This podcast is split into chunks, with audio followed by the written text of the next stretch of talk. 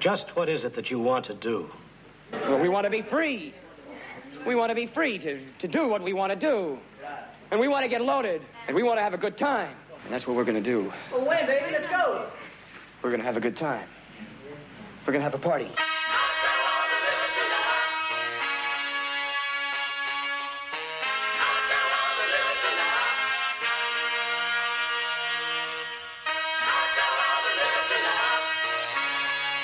Esto es Siete Notas en Negro.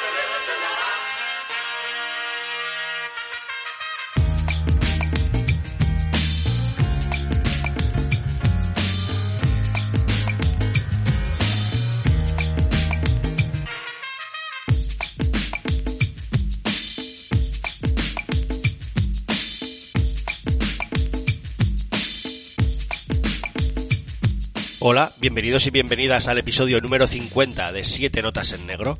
Sí, lo habéis escuchado bien. Nada más y nada menos que 50 programas en antena, más de 100 horas compartiendo tonterías varias a través de iVox o la plataforma desde la que estáis escuchando este nuevo programa. Y aunque estamos preparando un programa especial, o mejor vamos a llamarlo distinto, entre comillas, para este pequeño aniversario os traemos también un capítulo bastante guay, como siempre estoy diciendo por aquí en los podcasts, porque os vamos a hablar de la trilogía del corneto de Edward Wright.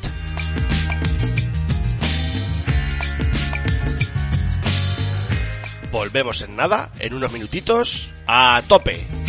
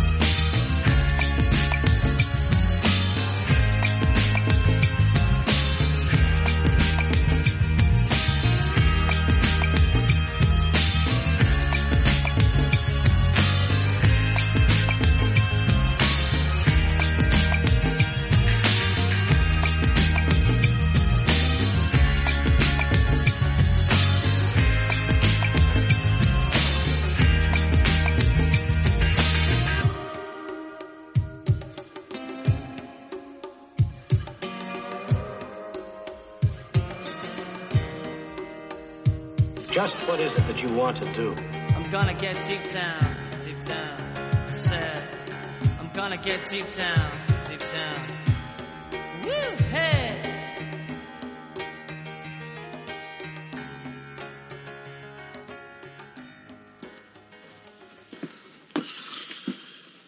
¿Quieres algo de la tienda?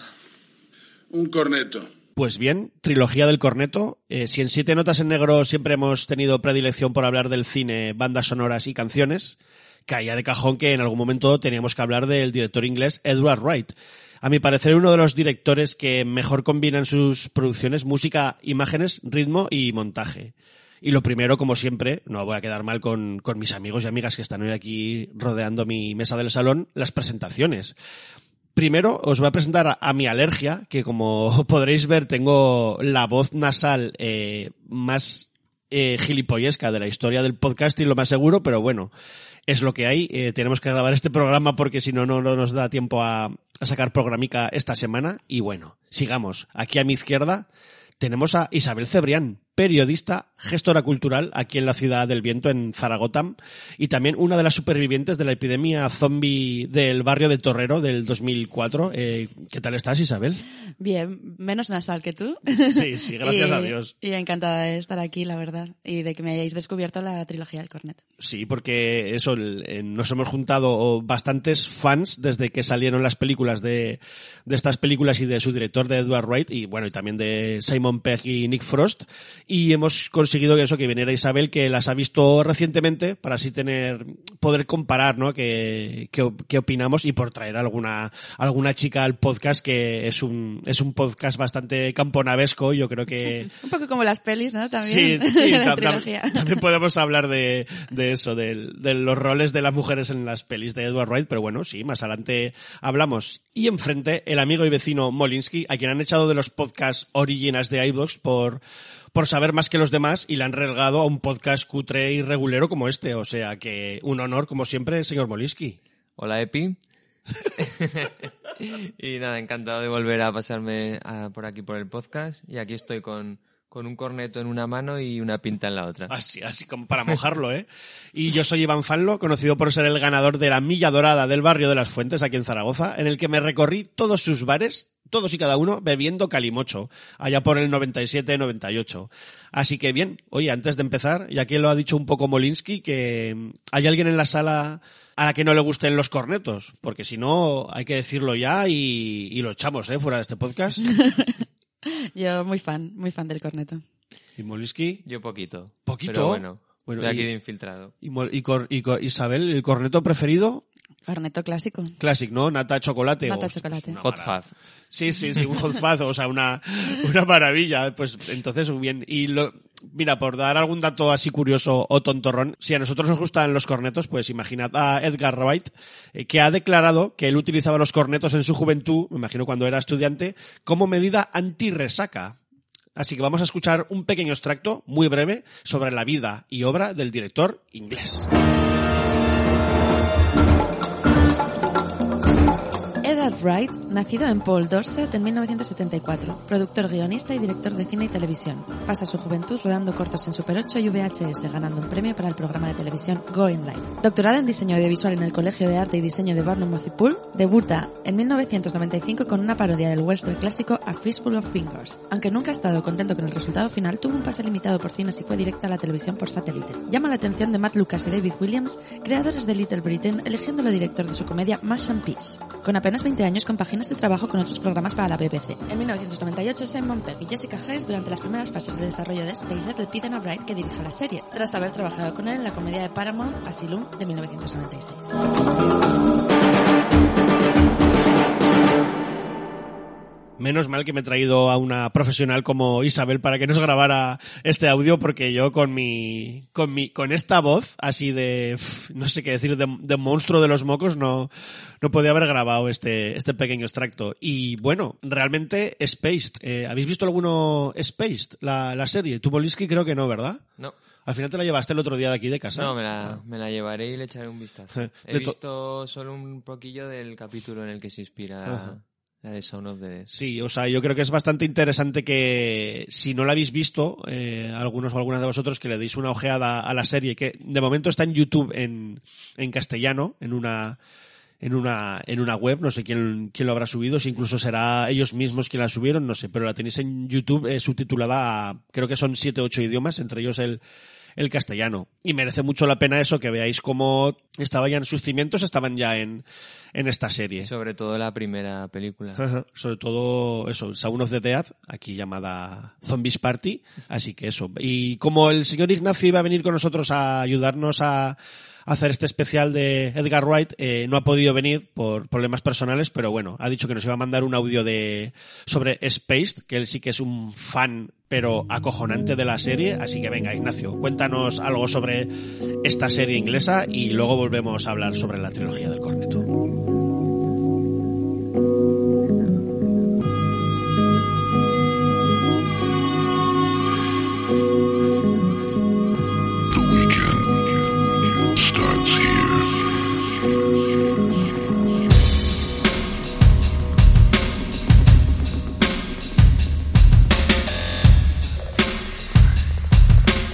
Hola compañeros de Siete Notas en Negro, soy Ignacio del podcast Fase Bonus y bueno, os mando este audio porque me he tenido que perder este, este programa muy a mi pesar de la maravillosa trilogía del corneto de Edward, Edward Wright y Simon Pegg.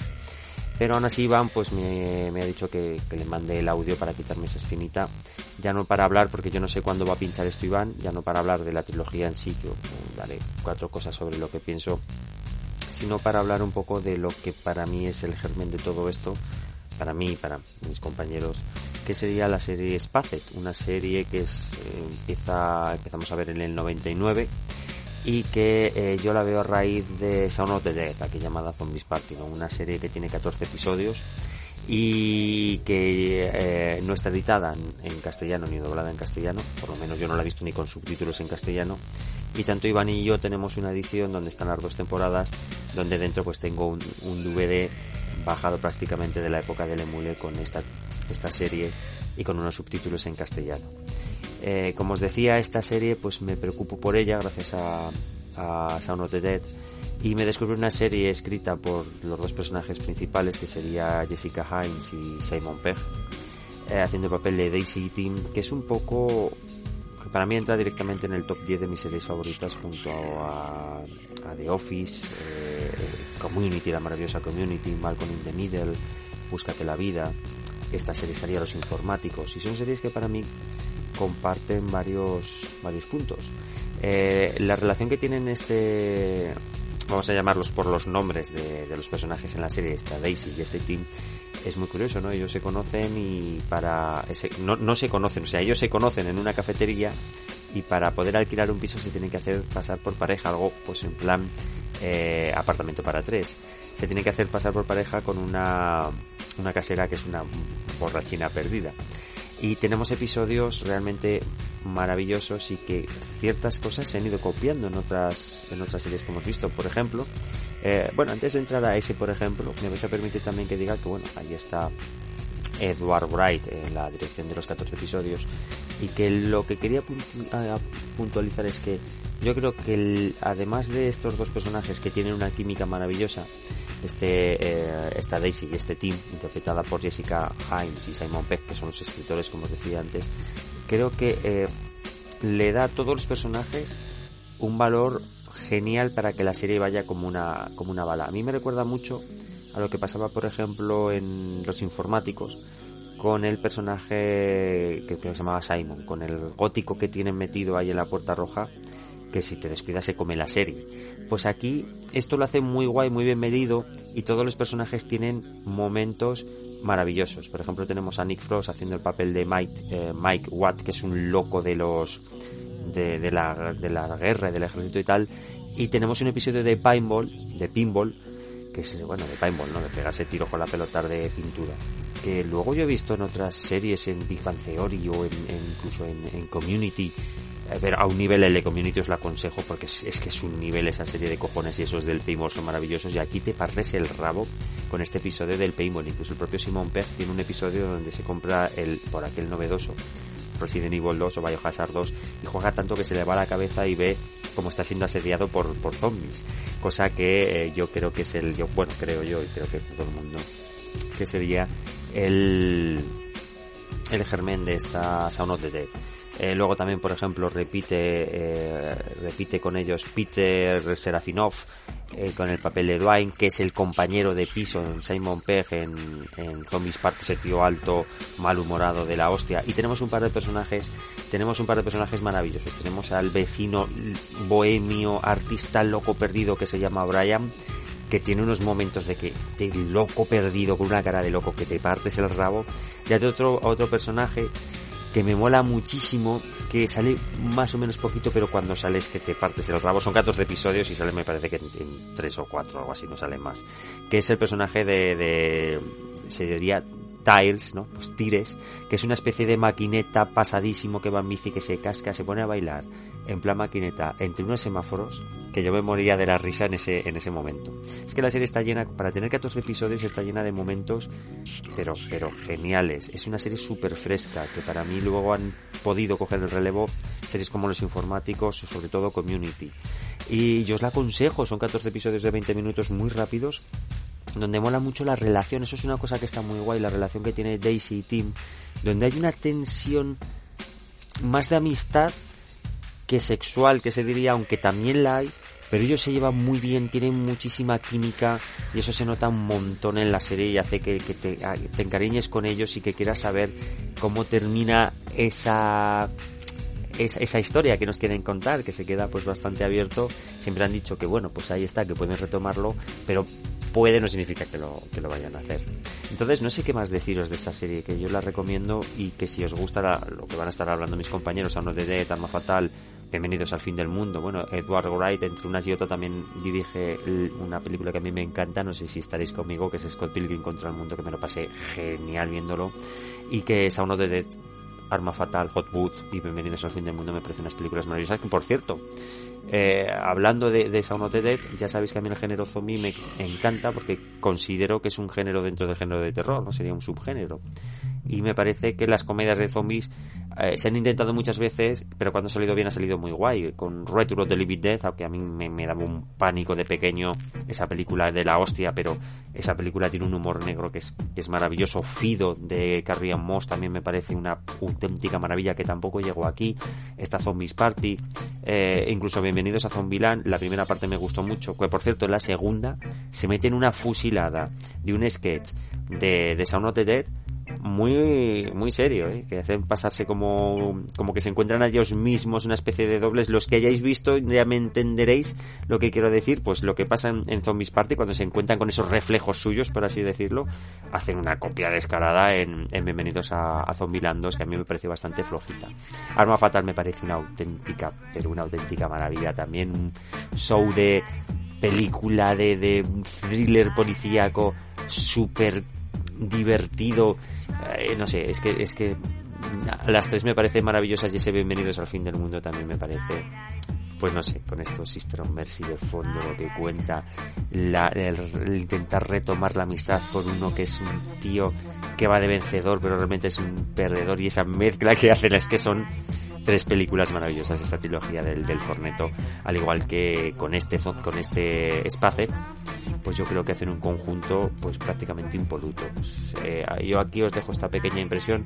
Siento mucho no haber podido estar con vosotros pero bueno, me extiendo más de lo que hubiera querido, pero nada, compañeros, que tengo muchas ganas de escuchar el audio, que muchísimas gracias por dejarme poner este, este pequeño corte de audio.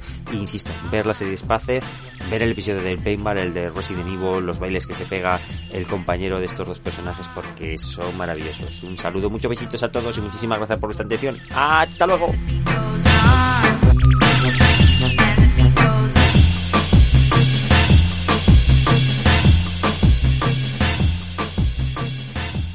Ya estamos de vuelta por aquí después de las sabias palabras, como siempre, de nuestro colaborador Ignacio Zarranz, al que podéis escuchar en su podcast Fase Bonus, ya sabéis. Y bueno, nos metemos ya en, en harina, ¿no? Podríamos decir, con esta trilogía del corneto, que sobre todo, ¿cómo descubristeis vosotros? Eh, no, claro, yo descubrí las películas de Edward Wright. En realidad, mm, la única que había visto previamente era Scott Pilgrim, que es una de mis películas favoritas. Me encanta. Ever. Eh, no sé si ever, pero sí, no sé, no tengo como un ranking, ¿no? De mis películas, o si lo tuviera, tendría muchas, muchas películas Sí. en él, pero me parece una peli divertidísima, muy, con un ritmo increíble, y luego viendo un poco la trilogía, pues he entendido de dónde, de dónde viene ese, ese ritmo y esa forma de hacer pelis. Y bueno, pues las descubrí un poco porque eh, me invitasteis, ¿no? A ver, a ver Zombies Party, ya me contasteis que era parte de una trilogía y la verdad es que, bueno, luego iremos hablando de eso, pero cada una me ha gustado más que la anterior. Es bastante curioso, además, como cada uno tiene su preferida y hay mucha, mucha variedad. ¿Y tú, Molinsky? ¿Qué, qué pasa? ¿Cómo descubriste a este Eh, director o esta trilogía? Yo la primera que vi fue Sound of the Dead. Además creo que fue en la tele, en Paramount. Y la verdad es que me flipó todas las referencias al cine de, de zombies y demás que luego comentaremos, vamos. O sea que la viste bastante por, por esa época, se podría decir, de, Sí. de, de salida. No sé, no sabría decirte el año, pero sí. Luego vi más adelante eh, The World's End y Bienvenidos al fin del mundo. Y eso, la vi sin conocer nada y creo que como, como tú también. Y, y el giro, pues eso, eh, vamos a ser lo mejor de la película, el giro, sin saber nada. Bueno, Y- bueno, ya hablaremos del tema, ya cuando lleguemos. Y hace poquito vi, bueno, hasta ese momento mi favorita era Sound of the Dead y este mes eh, vi que la tenía pendiente desde hace muchísimo Arma Fatal y la he adelantado por la izquierda, Sound, Sí, sí. a Sound of the Dead. O Yo- sea, mi preferida total. Yo es mi preferida y de hecho eso, cuando hicimos el, el especial de mejores películas de lo que llevamos de siglo, yo la voté entre las, entre las que más me gustan y es puede que sea mi comedia casi preferida, ¿eh? O sea, me parece realmente acojonante, pero como ya he dicho, eh, ya llegaremos a- hasta ese punto porque vamos a empezar por el principio, que siempre es lo mejor. Vamos a empezar por Sound of the Dead.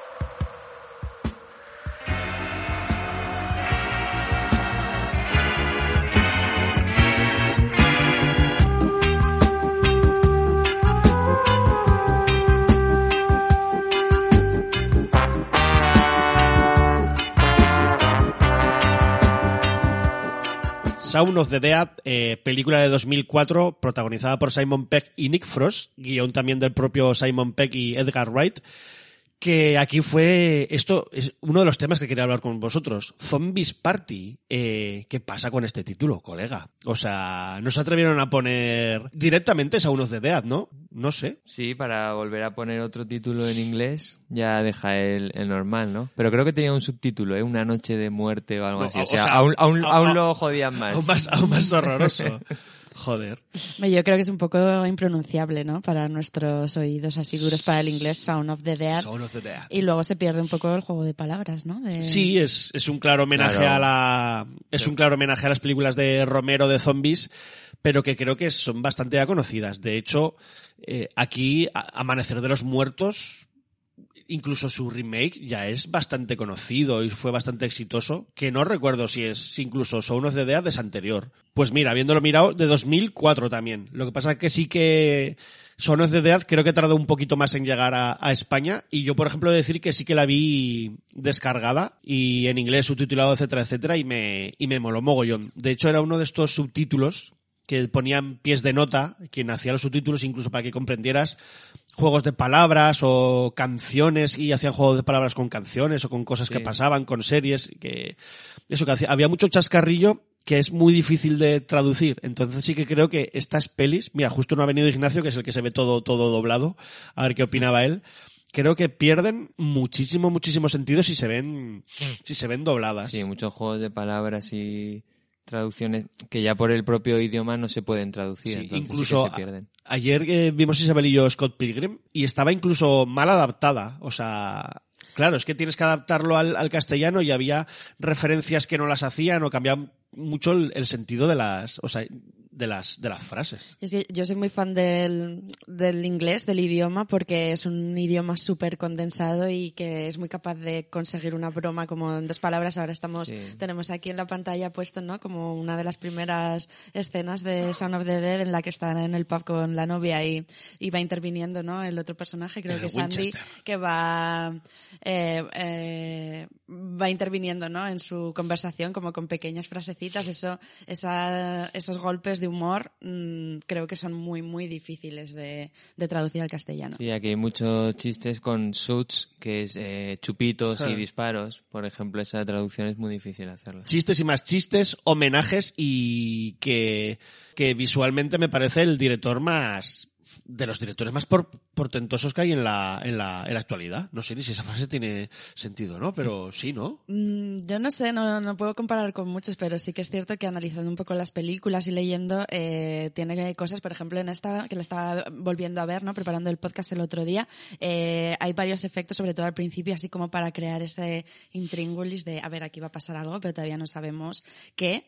Esto de, por ejemplo, este, esto de que los personajes van apareciendo, ¿no? En los planos, de repente parece que en un plano solo hay un personaje y se cierra una puerta o, pasa algo y, y vemos a un segundo personaje por detrás que aparece dando ese pequeño susto que ya te va metiendo en la en el espíritu, ¿no? De una peli de, de zombies, un poco, un poco una peli de miedo, ¿no? algo que me gusta mucho de él, mucho chiste por repetición. O sea, al grabar una escena, luego más adelante te va, te va a mostrar la misma escena, pero en el que cambian cosas y ya te quedas un poco catacroker, aquí está pasando algo, hacer chistes.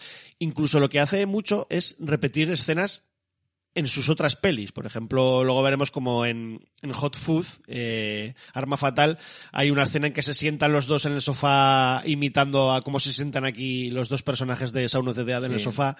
Eso lo hace mucho, autorreferenciarse, incluso dentro de una peli o de peli, de peli a peli. Sí, o, algo que le gusta mucho a Polisky, ¿no? Cuando se encuentran se están escapando ya de los zombies y se encuentran a, a un grupo que son exactamente igual que ellos, ¿no? Sí, que lo recuperaron hace poco en la nueva de Zombieland. que se encuentran también a dos personajes que son iguales que ellos. ¡Les copiaron! ¡Hostia! ¡Qué cabroncillos! Y eso, y otra de las escenas que recuperan es el salto de la valla. Salto Ah, de la sí. valla cayéndose, también es Eso recurrente en, las tres. En las tres películas sale, ¿verdad? Y eso, aquí, pues eso, tenemos a un de Dead puesto mientras estamos grabando el, el podcast y eso, pues, el- no sé, que me parece que muchas veces se, se hace de menos a las comedias. Y ahora estoy viendo, por ejemplo, los títulos de crédito, pues que también mete un poco de, ¿no? Crítica social pequeñita, como a la zombificación de la sociedad. Luego, como comedia eh, comedia eh, romántica creo que también funciona muy bien, ¿no? El- le gusta mucho tratar a personajes bastante losers y darles como un poco de humanidad a esos personajes, redimirlos a veces un poco. Sí, son personajes que acaban madurando al final de la película. ¿O no? Sí, empiezan como bastante estereotipos, ¿no? De pues el fumeta de los videojuegos, el no sé, el pringado con el trabajo de mierda, el que se cree que es muy, el, compañero de piso que se cree que es lo más porque mm, tiene un trabajo un poco mejor, no sé, creo que hay como muchos estereotipos y es cierto que luego a lo largo de la peli se, los- les va dando un girito, ¿no? Y, y lo que decías antes de la crítica de, la zombificación, a mí me parece algo pequeñito, que me parece que está súper presente y que es el tema de la peli. Es como, vale, puedo hacer una comedia, pero al mismo tiempo también puedo hacer una, una crítica mm, no sé, no seria, ¿no? Pero sí que puedo hacer Ajá. una, una crítica a, a ese estado de la sociedad, ¿no? De, Sí. De gente que vive ajena al mundo y está mirando su pantalla y, no va más allá. Además, la escena luego es paralela a la que vemos más adelante. O sea, el- los créditos los vemos yendo al trabajo, mirando el móvil zombificados y luego los vemos zombies de verdad paralelo casi igual. A mí Sí, me sí. mola además que él no, o sea, cuando empieza a- a- empiezan a aparecer los zombies ya, eh, él no se da cuenta, No. ¿no? Hace Entonces, lo, No, hace lo mismo no. de todos los Hace- días. Es la, es la escena además rodada exactamente igual, casi con el mismo tempo, ¿no? La cámara lleva el mismo tiempo y él hace el mismo recorrido de su casa hasta la tienda a comprar, a comprar el corneto, precisamente. Alba Dulaque. Sí, Alba Dulaque.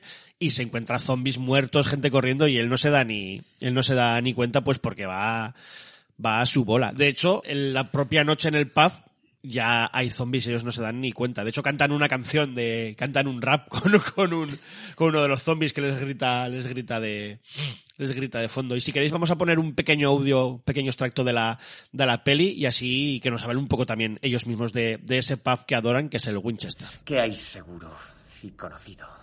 ¿Y que dejen fumar? Y repito, no acercarse a nadie que sufra este síndrome. Cogemos el coche, vamos a casa de mamá. Matamos a Phil, lo siento. Recogemos a Liz, vamos al Winchester. Nos tomamos una cerveza bien fría y esperamos a que pase todo. ¿A qué es una idea fabulosa?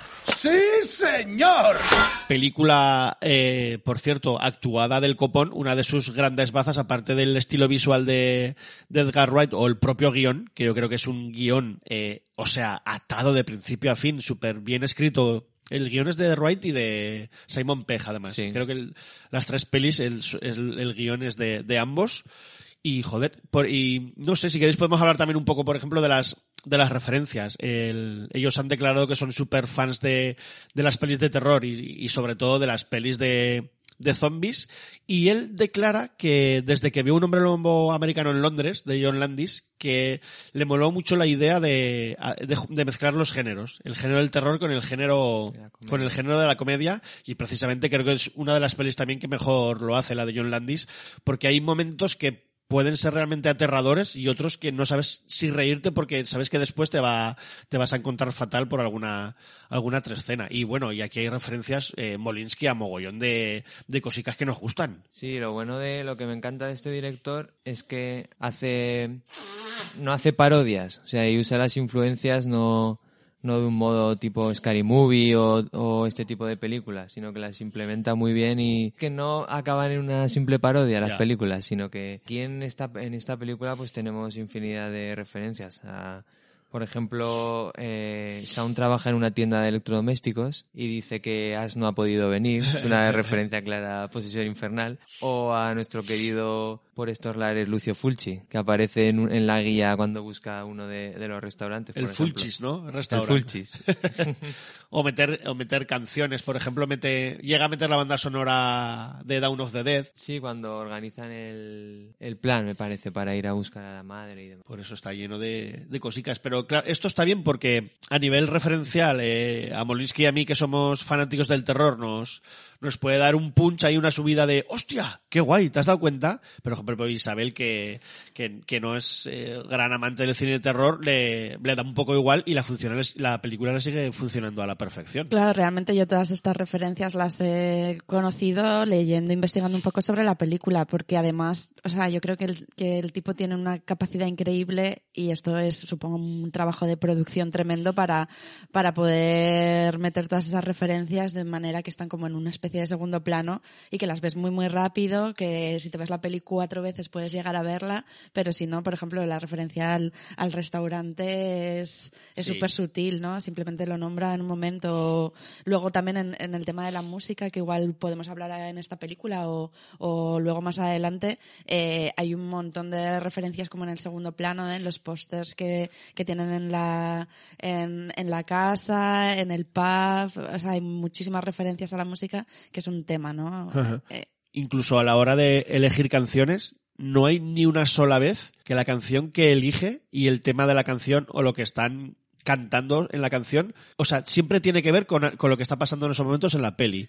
Ya sea para hacer un chiste o ya sea porque, yo qué sé, están hablando de comer, me lo estoy inventando, y hay una canción que habla sobre comer, yo qué sé, o sea, Ya, pero luego pues, se ríe incluso de eso en la, en la propia película, ¿no? Cuando, sue- cuando están en el pub y suena If You Leave Me Now y, y, y dice, ¿pero quién ha puesto? ¿Quién ha puesto esta canción? No, está en modo random, pero nada random en la, en la música de ni de en la música pelis. ni en nada lo, luego ni nada en- lo que pasa. En Arma Fatal también recupera ese chiste. Cada vez que ocurre un accidente que aparece Timothy Dalton Sí, sí. con la canción. Eso ya hablaremos luego, que eso, es- eso es muy guay, con, la- canción esta de Fire, etcétera, etcétera. Y bueno, pues hablando de canciones, yo por mí eh, pasamos a la siguiente peli. Tampoco hay mucho más que decir, que, que si no la habéis visto, que la veáis, que a mí me parece maravillosa, pero claro, no, no mejor que la siguiente, que es Arma Fatal, pero aún así sigue siendo maravillosa. Y os vamos a dejar con una canción muy cortita, una canción de I Monster, de Blue Growth. Y nada, volvemos en dos minutos y un poquito más.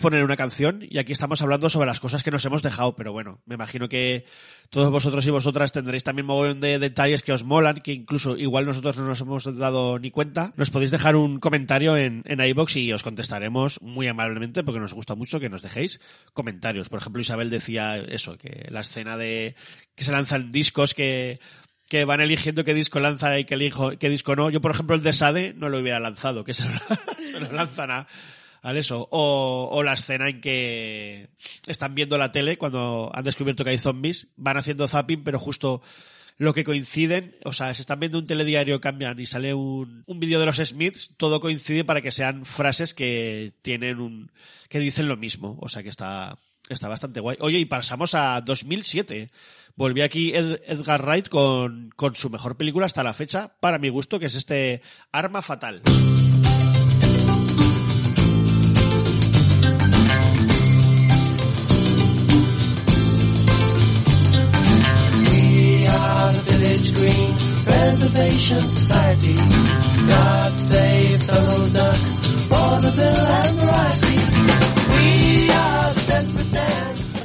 Pues aquí volvían Edgar Wright y Simon Pegg a hacer un guion otra vez estructurado de una forma acojonante, impresionante, como, como hilan aquí todas las cosas, los chistes, o sea, la acción es una cosa acojonante, y era porque ellos querían hacer una buddy movie, una buddy cop, como dice Edgar Wright en una entrevista que he leído, que, que es una tradición de películas que no existe en el Reino Unido y que pues ellos la querían adaptarla pues eso a su a su forma de entender el cine de acción y, y también a, a hacerla un poco inglesa. Y no sé qué pensaréis vosotros pero eso como yo he dicho mi película preferida de de esta gente hasta la hasta la fecha. Sí. es que me parece la mejor comedia de los últimos 20 años 25 años eh Y para yo, mi gusto. Y yo sin ser demasiado aficionado a, a las películas de Buddy Movies y todas las que referencian, la verdad es que, como he dicho antes, es mi película favorita de las tres. Y eso, la grabó, la grabó en la ciudad donde se crió, Edgar Wright. Incluso trabajó de, de reponedor en, en el supermercado que, que crea para la película. Y para crearla eh, se fijaron en todos los clichés que tienen las películas de, de, de buddy movies y demás, como, como ya se nombran en la película Point Break o Dos Policías Rebeldes. Y luego hay referencias claras pues a Arma Letal o a Chinatown en la frase de olvídalo, es, es Sanford. o León el profesional, que, que sale cuidando una planta también. Como Hostia, él, no, no había el caído que también se puede ir por ahí, sí, ahí, con sus lirios de la paz ahí. Pues fijaros, será porque yo no soy muy tampoco fan de las películas así como, bueno, me gustan las pelis de acción, pero todas las que habéis nombrado, la verdad es que no, así como pelis de polis malotes no, no he visto muchas. Y a mí me pareció que tenía muchas, muchas referencias a otro tipo de películas muy inglesas, ¿no? Con todos los estereotipos de el pueblecito inglés. Sí. Primero las películas o los libros también, así como de misterio, de quién ha sido, de rollo Agatha Christie y tal, ¿no? Porque Sí, hay un poco de judonita aquí. yo sí, sí. no sé, Sí, creo que estaba eso, ¿no? De presentarte a unos personajes también otra vez muy estereotipados y que son como, si habéis leído o visto alguna peli basada en las novelas de Agatha Christie, Mm. que siempre están como la rica eh, del pueblo, en este caso, ¿no? El rico del pueblo, la segunda esposa tonta, el- bueno, hay como, como una serie de estereotipos, ¿no? Que son muy de novela de misterio inglesa y que me parece que, que ha unido ahí esos dos mundos, el, el que le gusta, ¿no? Como su aspiración como director y, y la cultura en la que ha vivido y los mezcla ahí de una manera pues súper divertida, la verdad. Sí, también tiene algo de terror, de películas como The Wicker Man. Sí, sí. de, pueblo que el guarda un misterio, el muertos, culto. muertos y enterrados es la otra. Sí, sí, sí, sí. Yo pensaba en La Oveja. Sound. La oveja- Cada- que sé que no tiene nada que ver, pero es como el mismo. Bueno, cada uno- el cada uno tiramos para ¿no? nuestro. Sí, sí. De hecho, el- además, el, estamos hablando de los personajes. Eh, esta sí que creo que es la, la película casi en que mejor actúa eh, un personaje dentro de las películas de Edgar Wright. Porque, o sea, eh, por aquí tenemos, de, pues eso, está Simon Pegg y Nick Frost, pero tenemos a Jit Broadbent, que a mí me parece un actor como un templo, que el jefe de policía que le hace del copón. Olivia Colman. Volvemos a lo de antes, bastante desaprovechada. Maravilloso. Sí. Pero que casi no habla. O sea, Cuatro o cinco chistes de mierda y poco chistes más. de tetas, además, y de, y de, y de follar, que le hacen decir. Pero bueno, tenemos a Timothy Dalton, como ya os ha adelantado antes Molinsky, que le hace también eh, muy guay, ¿no? Con ese papel del supuesto malo, que si no es, que si es. eh, y, y pe- pa- papeles pequeñitos, pero muy destacables, como, como Billy Nighy o Martin Freeman.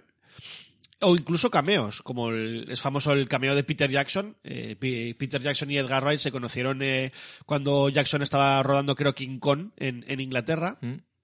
Y lo- le ofreció hacer un cameo y sale cuando al principio de la peli Noel. le, ap- le apuñalan la mano, esto me imagino ya lo ha visto el mundo, pero bueno, le apuñalan la mano, pues el que el Papá Noel es Peter Jackson con barbas de Papá Noel y se supone eh, que, que Kate Blanchett es la que hace de Janine, lo que pasa que va con la con la máscara tapada y se supone que, que Kate Blanchett era súper fan de, de las películas de Wright y le dijo que quería hacer un cameo y es en principio es Janine, bajo esos ojos azules es, es Kate Blanchett. Y si queréis, mira, vamos a poner también un pequeño audio de la peli y volvemos a hablar de ella. Bien, sé lo que me va a decir, pero el caso es que nos está dejando a todos en mal lugar. ¿Cómo dice, señor? Por supuesto, todos agradecemos sus esfuerzos, pero nos está fallando un Aquí poco. hay que jugar para el equipo, Nicolás. No puede ser el sheriff de Londres. Si dejamos que siga suelto por la ciudad, seguirá siendo excepcional y no podemos permitirlo. Nos dejaría a todos sin trabajo. Con todo respeto, señor, no puede hacerme desaparecer. Y sí que puedo, soy el inspector jefe. Por mucho que lo vista, hay algo que no ha tenido en cuenta. Y es lo que la unidad va a pensar de esto. Ya estamos por aquí. ¿Qué te has quedado ahí con la palabra en la boca, Isabel? ¿Qué pasa? Me he quedado pensando un poco en lo que hablabas de, ¿no? Que lo, pues personajes de personas del mundo del cine, ¿no? Como estás hablando de Peter Jackson, que son muy fans de, la- de estas películas y, y él, él les hace partícipes de, de las películas y también estaba pensando en fans más anónimos que también, ¿no? Forman parte de, del, del casting de las películas. Estaba pensando en, en los zombies de, de Zombies Party que son fans de Spacer, Sí. que los buscaron a través de un foro y, y participaron como extras en la película y, siempre hay no ese salto de una de una película a otra incorporando a, a personas que, que han participado en la producción de la anterior y un poco creando una comunidad no yo creo que de buen rollo así también. Al final creo que no son no son películas muy caras, pero tampoco son películas que hayan conseguido una gran taquilla. Pero sí que lo que creo que Edgar Wright poco a poco ha ido ganándose al, al público y cada vez ha ido generando más, más público. Por ejemplo, hasta estallar un poco en, en Baby Driver, que sí que creo que recaudación de todo el mundo son más de 200 millones de, Sí, ya de estuvo euros. en los Oscar y demás. Sí, entonces... o sea que yo me alegro mucho por él y, y a ver qué hace, qué hace este Sí, año. porque además. son películas hechas con mucho cariño. Pues eso, antes como os hemos dicho que si la música es algo esencial, en esta eh, más de lo mismo, y ya os ha adelantado Molinsky, que, que cada vez que aparece Mr. Skinner, ese director del supermercado, hay una canción que le incrimina. Es que me parece, o sea, estar atento a todos los detalles que deja Wright y Simon Pegg en, durante toda la película es algo casi agotador, ¿eh? Que, pero también está guay porque cada vez que ves la peli tiendes a buscar más cositas y yo creo que las, las encuentras. Yo, por ejemplo, eso, yo me di cuenta la primera vez eh, de cada vez que salía Skinner, que la canción que está sonando de fondo tiene que ver con qué ha pasado y está sonando ese fire, tan, tan, y cuando ha muerto alguien con la casa que ha explotado es como, hostia, pero si es que cada vez que aparece él, la canción está diciendo que igual es el asesino. Digo, pero qué, qué loca está esta, esta gente. Y luego lo que hemos dicho, pequeños chistes que ya en, en el clímax final se recuperan. Como a mí me hizo mucha gracia, cada vez que entra en la tienda de, en la tienda a comprar, Suena que pone, que pone solo un, solo un estudiante Sí. a la vez. Y entonces cuando le está disparando desde la ventana, eh, entran todos los estudiantes a la vez. O el, el abuelo con el, con el abrigo largo. Ah, que dice, hace- ¿y es- ese qué pasa con ese? ¿No, ¿No tendría algo debajo del abrigo? No, eh, lo conozco, es simplemente que viste muy mal. Y luego al final Al se ve final- como al que final sí saca que- las pistolas o entra en el pub saltando y disparando que le pregunta ¿has saltado y has, has disparado saltando alguna vez? que le, que le mata preguntas O, el- o- o el ganso, que al final, ganso. tanto con el ganso durante toda la peli, pues al final lo recuperan también en pleno clímax de, de la persecución. O incluso homenaje, mira, yo sí que lo vi, me pareció, ¿eh? Eh, homenaje a las películas de Godzilla, a las japonesas. Porque la pelea final es un pueblo Sí, diminuto y son como dos personas réplica. gigantes peleándose y de hecho creo que se, se llegan a oír hasta ellos gritando bastante, bastante fuerte.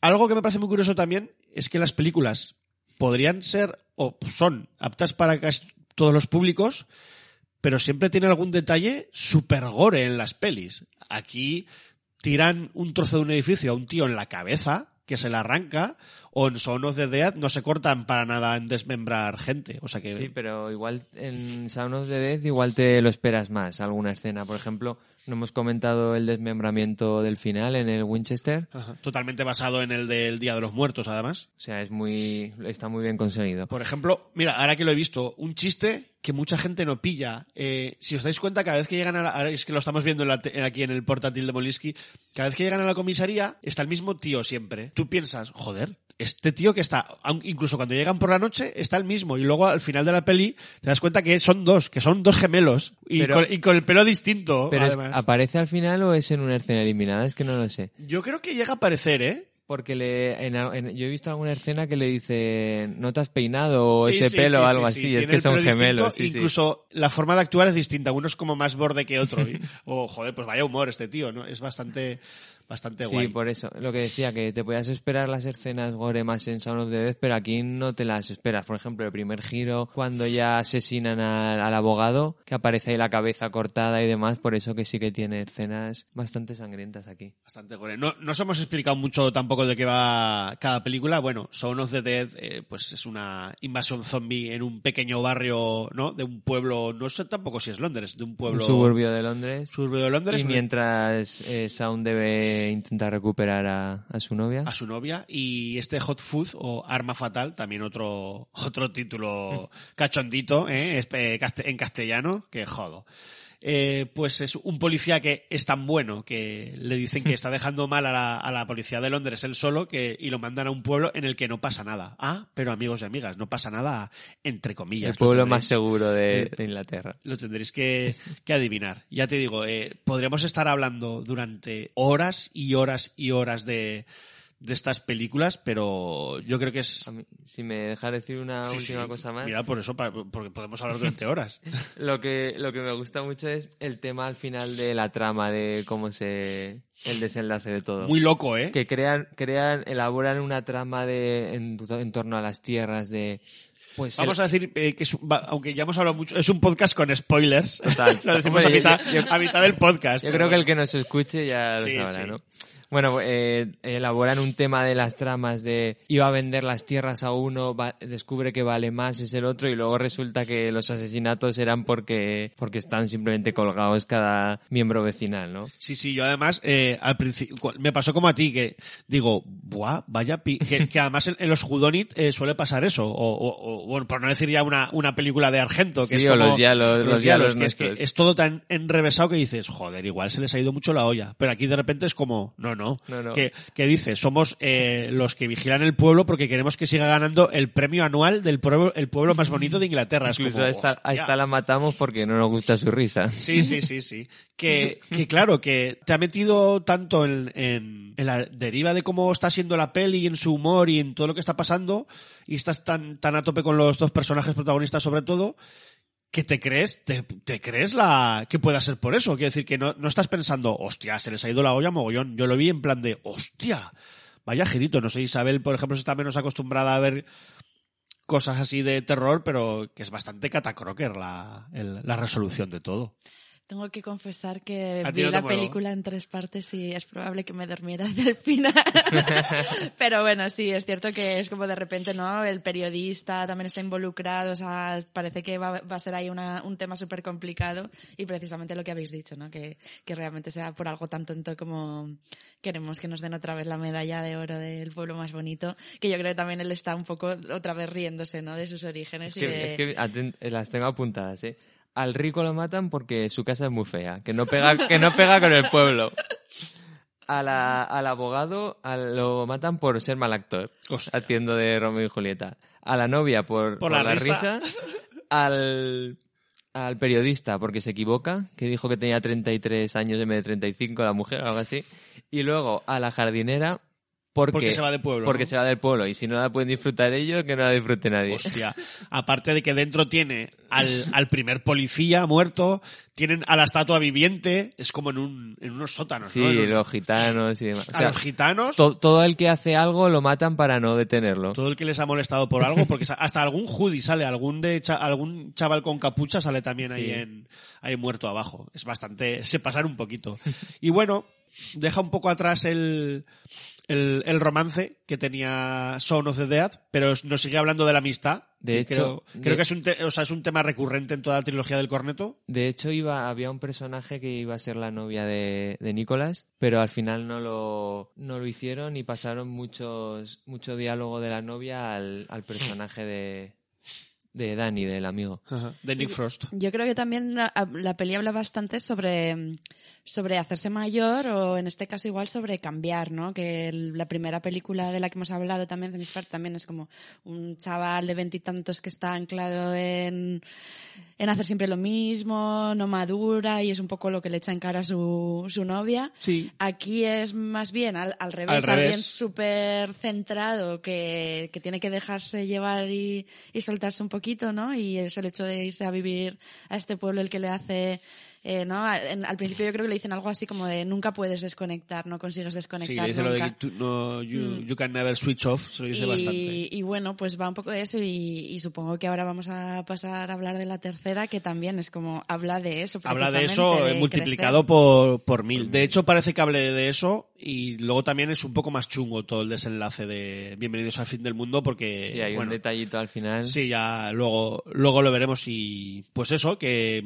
por nosotros perfecto. Lo mismo, dejadnos comentarios con las cosas que más os gustan de, esta película porque tiene muchos detalles. Ya os volvemos a, a incidir en que el montaje de Ed- Edgar Wright es es acojonante, o sea, está todo escrito y medido a, a- la milésima para que, para que coincida y es, es un tío visual que necesitas eso, por lo menos dos o tres veces para poder disfrutar la peli y de todo lo que ofrece, porque es, es abrumadora visual, visualmente. Y como abrumadora fue esta canción de Supergrass, que yo creo que he bailado en mi adolescencia, eh, bueno, adolescencia, igual ya un poco más mayorcito, pero he, ba- he bailado 5.000 veces. Vamos a dejaros con este Caught by the Fuzz.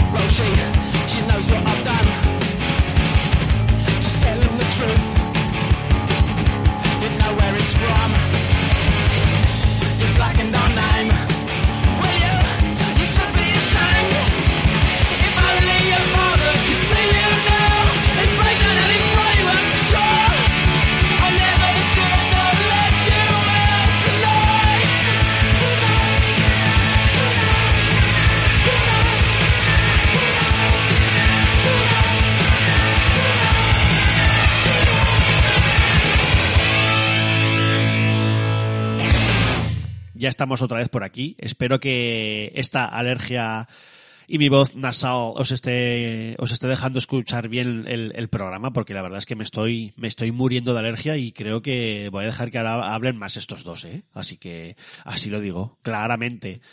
Antes de pasar a The End of the World, bienvenidos al fin del mundo, que es de 2013, eh, Edgar Wright eh, probó suerte a hacer alguna cosita más. Por ejemplo, para el proyecto de Robert Rodríguez y Tarantino de Greenhouse, eh, hizo uno de los trailers falsos que salían, este Don't, que realmente es uno de los más, de los más divertidos. Don't. Y en 2010, eh, Edgar Wright fue a Estados Unidos para grabar su primera peli allí, como es este Scott Pilgrim vs. The World, eh, película de la que podemos hablar mucho, sobre todo Isabel, que me está haciendo Maravilla. me está haciendo señas, pero yo creo que merece la pena que hagamos otro especial de Edgar Wright y hablemos de estos otros proyectos. Y en 2011 eh, Spielberg y Peter Jackson le dijeron que se hicieran el guion de las aventuras de Tintín y el secreto del unicornio. Creo que era con junto con Joy Cornish y Stephen Moffat y Edgar Wright fueron los tres que, que lo hicieron. Si me equivoco, lo siento que no lo he mirado, pero creo que estoy en lo cierto. Hasta que en 2013 cerramos por fin la, la trilogía del corneto con este The End of the World. Bienvenidos al fin del mundo.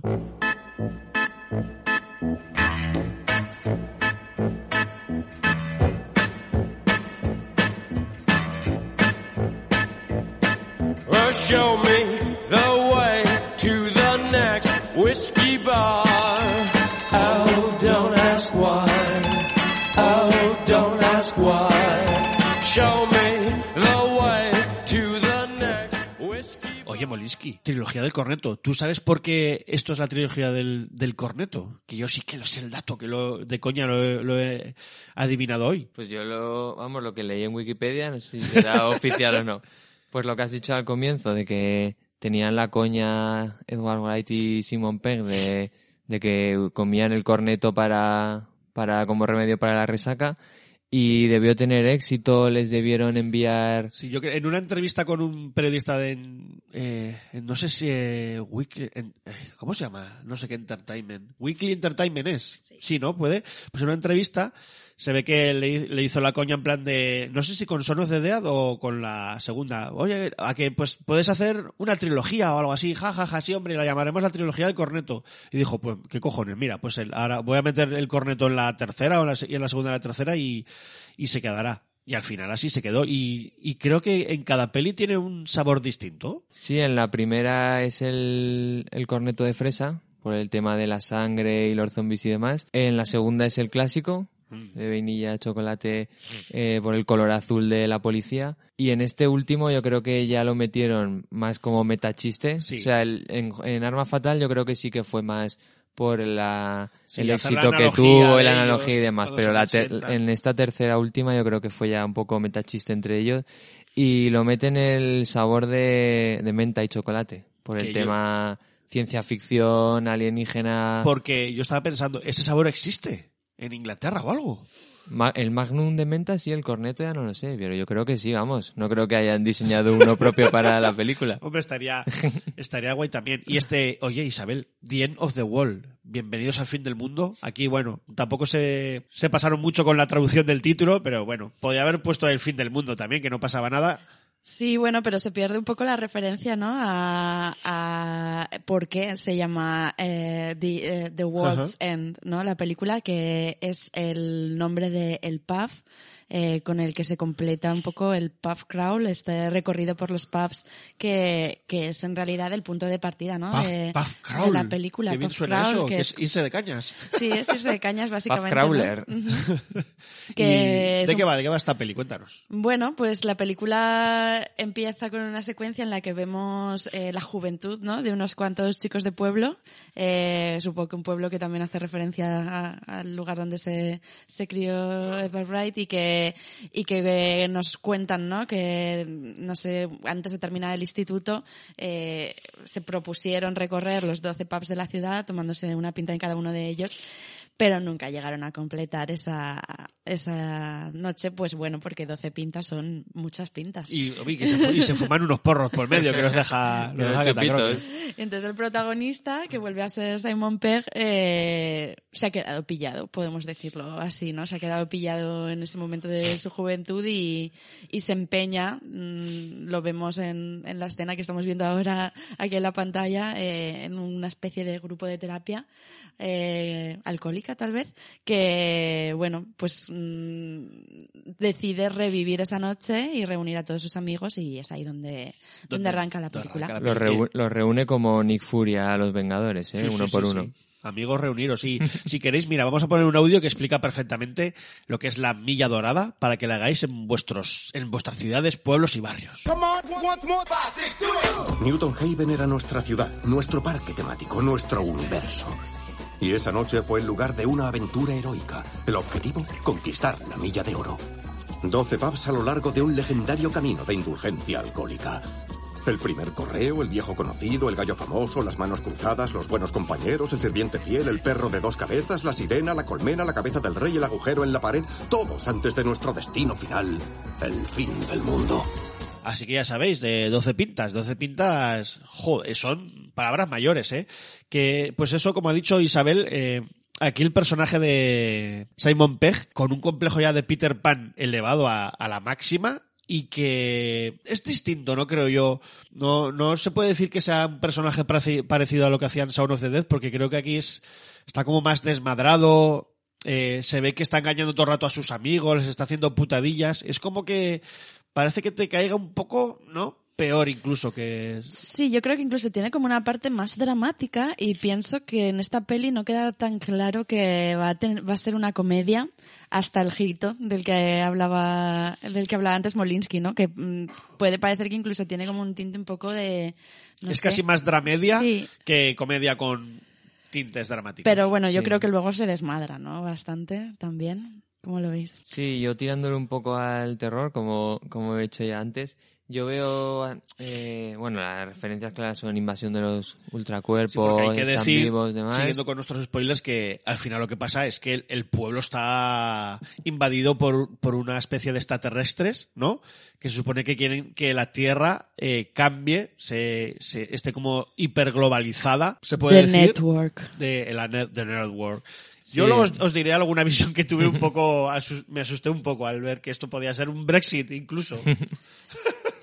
Y luego yo veo también a películas como ¿Quién puede matar a un niño? o Eden Lake, de, en el sentido de volver a un sitio donde has sido feliz y, y que ha cambiado completamente y que ya no es como lo recuerdas. si queréis lo que podemos hacer eh, para hablar de esta peli, yo creo que merece la, la pena es hacernos esa milla dorada poco a poco y recorrernos los, los pubs uno, uno por uno, porque aquí eso, como ha dicho Isabel, eh, junta a sus amigos, los cuales pues casi todos tienen lo Una que no, lo que podría decirse una vida Normal. entre comillas normal, exitosa, ¿no? Pues eh, el personaje de Nick Frost es un creo que es un abogado, ¿no? Tiene un alto cargo en una empresa, otro de ellos, Es aunque un- esté separado es, es arquitecto o constructor. Está con Eh, su entrenadora personal. Sí, está con una, con una chica joven que lo dice mil veces además. Eh, otro de ellos pues es un padre de familia feliz y contento. Otro trabaja en una inmobil, tiene una inmobiliaria y se dedica a, ver- a vender pisos y los va reuniendo uno por uno, engañándolos. Además les pide dinero para poder pagarle la deuda a uno, a, uno de los otros. No sé, está muy guay. Cogen su viejo coche eh, hasta llegar a, a este Newton Heaven, ¿no? Creo que se llama o New Heaven, no me acuerdo cómo se se llama el pueblo ahora. Y empezar la milla dorada. Y hoy empezamos pues, Molinsky. Eh, guíanos tu, vamos de tu mano a beber cervecita. Pues eh, la primera parada es, además se llama así, se llama así el pub de First Post y pues no sé lo que aquí en el principio nada, se reúnen, se pide el vasito de agua el personaje de Nick Frost y poco más. Sí, pues como dice el cartel, ¿no? El nombre, de, la primera parada. Pero empiezan a ver ya alguna cosa rara, ¿no? Porque es como que llegan, bueno, lo vemos en la segunda, ¿no? Yo creo que es como la primera parada, todo parece normal, pero Sí. en la segunda es como todo parece normal, porque los dos pubs son exactamente iguales. Sí, además se llama The Old Familia, el segundo. Dice que han hecho un eh, de Starbucks, ¿no? Va- el movimiento Starbucks, no sé cómo, Sí, cómo lo llaman. La Sí, así. sí, hay como una especie de cadena que ha, que ha cogido cervecerías y las ha puesto, la- ha hecho un 100 montadizados, se podría decir, más o menos. Pues eso, todos se beben su pinta, poco más o menos. Y aún Eh, sigue, aún sigue bebiendo agua Nick Frost, ¿eh? Sí, sí. Hasta luego que cambia. es- Esto ya en, las- en el segundo sigue bebiendo agua, En el ¿no? segundo sigue bebiendo ¿Y agua. cuál es, cuál es nuestra tercera parada? La tercera parada es de Famous Cock, que sería como el... La polla famosa. Casi, casi, sería como el gallito, el gallito famoso. Y de este los echan porque el personaje de, de Simon Pegg, eh, Gary King está baneado, o sea, está prohibida su entrada y vemos una foto en, Es verdad. en las desde- personas no gratas. Desde que era adolescente por ser, por ser un gallito. Se podría Ser decir como ser, ser el gallito. El, os, os estamos yendo puff por puff porque precisamente lo guay que yo hasta esta vez, que nos lo ha dicho Molinsky, yo no lo sabía, que cada puff y cada nombre de puff tiene que ver con algo que acontece en el propio film y me parece algo realmente acojonante y, y que yo no me había fijado, o sea, no me había fijado. Incluso el diseño de, de, lo- De los carteles. de los carteles tiene como un, un escudo, un diseño, un dibujo cada puff. Tiene que ver también un poco con, con lo que está, con lo, con lo que está pasando. Yo voy a necesitar que me refresquéis un poco la mente porque no, no me fijé en todos estos detalles, pero en el tercero es cuando aparece, ¿cómo se llama? Rosamund Pike, la actriz. No, no, Eh, no. ¿Cómo se llama la actriz Igual de- es en el segundo, puede, ¿eh? No aparece, no sé si aparece en el segundo o en el tercero, pero es como la única mujer eh, que aparece en esta película Sí, con sí. un papel que no sea accesorio, secundario. Y además me, me lo pensaba antes cuando hablábamos de, del papel de las mujeres, que es igual es la primera mujer eh, con un papel así más protagonista que no es un estereotipo 100% y que encima viene para darle cañita a ese gallito Sí, que es el personaje Sí. De Yo creo que aparece-. El primero o segundo. Eh, Yo creo que aparece en el segundo. En el, el primero es más de Stan y en el segundo creo que se sientan y dice el, el- el personaje de Martin Freeman, va a venir mi hermana. O viene, que además hay una lucha, ¿no? Cuando eran jóvenes, eh, Gary King, el personaje de Simon Pegg y, y otro de ellos es quieren como intentar conquistar ahora otra vez a al personaje de Rosamund Pike y eso y vamos a continuar Sí, después al- de que lo que hace que lo que hace Gary King el personaje de Simon Pegg es coger eh, cuatro culos o cinco de cervezas que hay en la en la terraza en la calle las junta en una cerveza y se, la- se las bebe porque él tiene que conseguir la puta milla dorada Y tras ello van al pub de Cross Hands. Se nos ha olvidado decir que de camino al, al tercer pub se encuentran una especie de estatua rara el que dicen, joder, cómo está cambiando la ciudad que, y qué estatuas más feas están poniendo. Que esa estatua luego jaja, será otra cosa. Y bueno, eh, cuarto pub, Molinsky, ¿dónde vamos? Aquí es donde da el giro la película. Y además se llama eh, The Cross Hands, las manos cruzadas. Ajá. Que es cuando, vamos, cuando se descubre todo en el, en el baño y tienen que trabajar juntos el, De el hecho, equipo. Este detalle está muy guay porque se descubre doblemente. Todos están con la mosca detrás de la oreja porque Simon Pegg, bueno, eh, Larry King, les ha dicho que, ha- bueno, ha, ha convencido al, al personaje de Nick- Nick Frost, lo ha convencido diciendo que se murió su madre hace poco y que él necesita hacer este viaje para hacer un remember y sentirse un poco bien y animarse. Pero todos ellos están un poco detrás de la oreja y mientras Larry King se va al baño a, a mear, un baño, por cierto, donde está marcada, ha marcado un puñetazo de cuando él era joven, De los 90. Mientras tanto, los demás ven que a su móvil le está llamando su madre. O sea, que se dan cuenta todos que su madre no está muerta. Se enfadan con él, entran al baño. Ah, amigo Molinsky. ¿qué- ¿Y qué se encuentran en el baño? ¿Qué está pasando ahí? Pues se encuentran ahí a, a Gary King con un moñaco y la, cabe- y la, y la cabeza en la mano y todo azul. Y Que ahí ya- ahí, ahí empieza la peli a volverse toda azul, ¿no? Que es algo que cuando Sí. la vimos la primera vez a mí me sorprendió bastante y que es como de repente, si os fijáis en toda, toda la imagen, tiene un montón de tinte azul en la ropa, en, en los elementos que aparecen en la escena, en las luces. Las y va a luces de ser los así ojos y la boca. ya hasta el final de la película. Todo el mundo va vestido de azul, todas las luces son azules, que es algo que también se ve en la, en la primera película que hemos comentado, en Zombies Party con el rojo, ¿no? Que lo que, lo que hemos hablado antes también de los, de los colores de los cornetos y tal. Bueno, pues en este caso el azul, que es el color de The Network, que yo no, un poco Facebook también, ¿no? Ahí Sí, un poco Facebook, sí, sí, sí, la controlando. Y. Disney, ahora sería Disney, sería de, de Network. Y claro, ellos se sientan a hablar un poco a ver qué diantres está pasado y llegan a la curiosa. También es que es mucho Edgar Wright de, de que te entre muy bien eh, como conceptos de guion que serían en plan, a la venga, no nos lo creemos. Y aquí sí, aquí consigue que sus personajes dicen que para que, que claro, no saben en el pueblo quién puede ser uno de estos robots, robots que les ponen un nombre que ahora no recordamos, Robotnik. Robotnik. No, creo que se llaman algo así como los, los, normales, ¿no? traducido, sí. Los normales. Eh, Blanks, creo que era Blanks, en igual sí. Y, y con- claro, ellos dicen, ¿y si todos en este pueblo son robots? Porque incluso uno de ellos dice que, claro, le ha saludado a un ex compañero que le hacía bullying y no se ha dado cuenta. Pero si eso es porque es un, un robot, pues lo mejor, lo que os he dicho yo, una idea muy tonta, es pasar desapercibidos, sigamos bebiendo, que nadie va a sospechar que de, de que nos hemos dado cuenta. Y de hecho aquí el personaje de Nick Frost ya, ya comienza a beber, ya deja el agua y empieza con los chupitos. Y es entonces cuando es esta, esta escena maravillosa, ¿no? En la que al ritmo, que es otra, eh, otra constante de estas pelis, ¿no? Al ritmo de la canción, los vemos salir y caminar hacia el siguiente bar.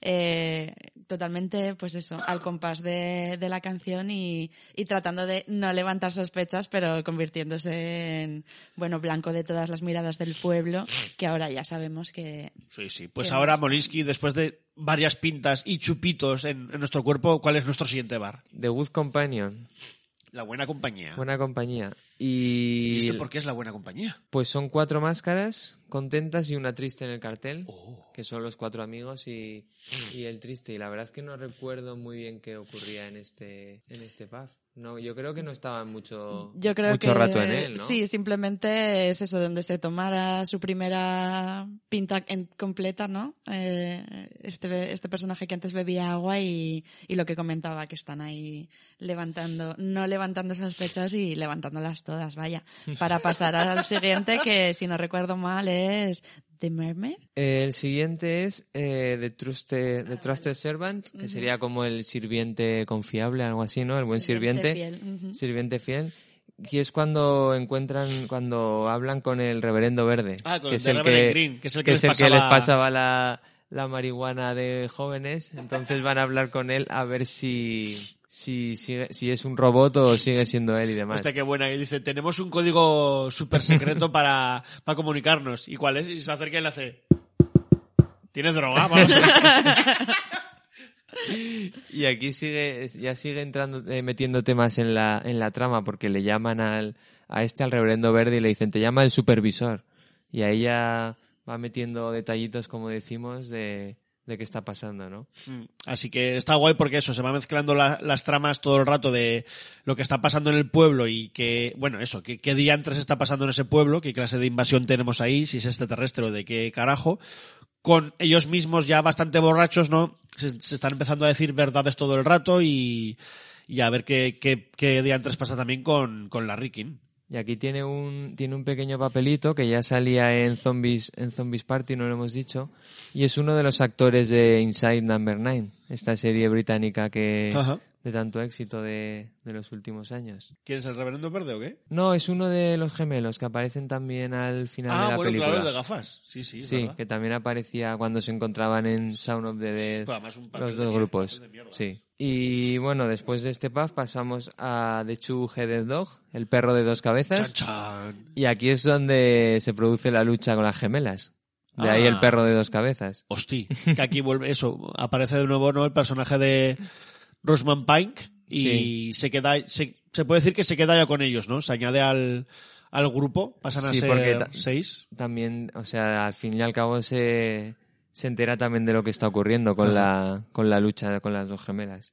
Por cierto, am- ambas peleas, esta y la anterior, eh, sí, o sea, coreografiadas de, del rodadas. copón y está súper bien, súper bien rodado. Yo creo que Rosamund Pike también se queda para sustituir a su hermano, ¿no? Que no nos hemos fijado hasta ahora a lo mejor, pero lleva todo el rato colgado de su pinganillo.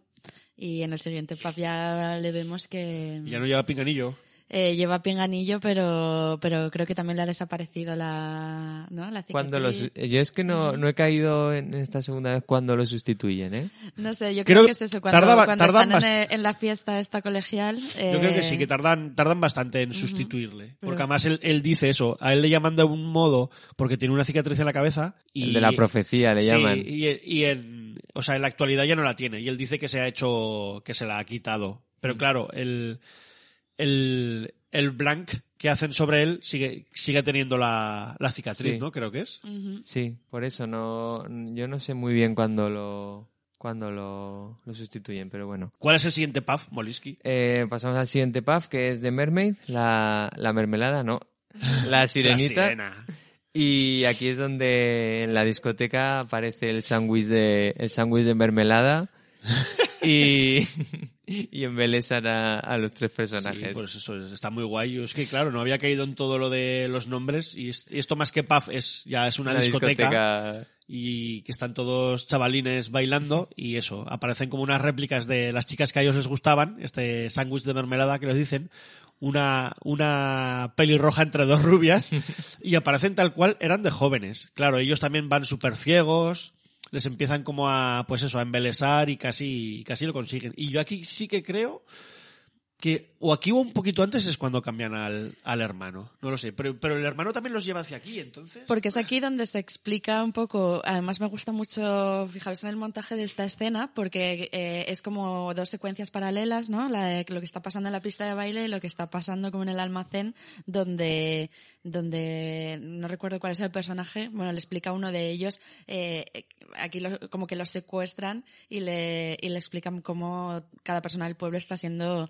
sustituida por, por su réplica, ¿no? Sí, es el Y- personaje que hablaba de alienígenas y del Triángulo de las Bermudas. Y si os fijáis, eh, el cambio de entre secuencia y secuencia que va paralelo siempre utiliza la misma cortinilla, que no es en realidad una cortinilla, sino una persona como pasando por delante de, Sí. de la cámara y, y repite todo el rato este, este recurso para hacer ahí este paralelismo y que pues al final nos demos cuenta de eso, de que uno de los amigos ha sido sustituido por su réplica. Siguiente pub, Molinsky. Y después de la discoteca de jóvenes...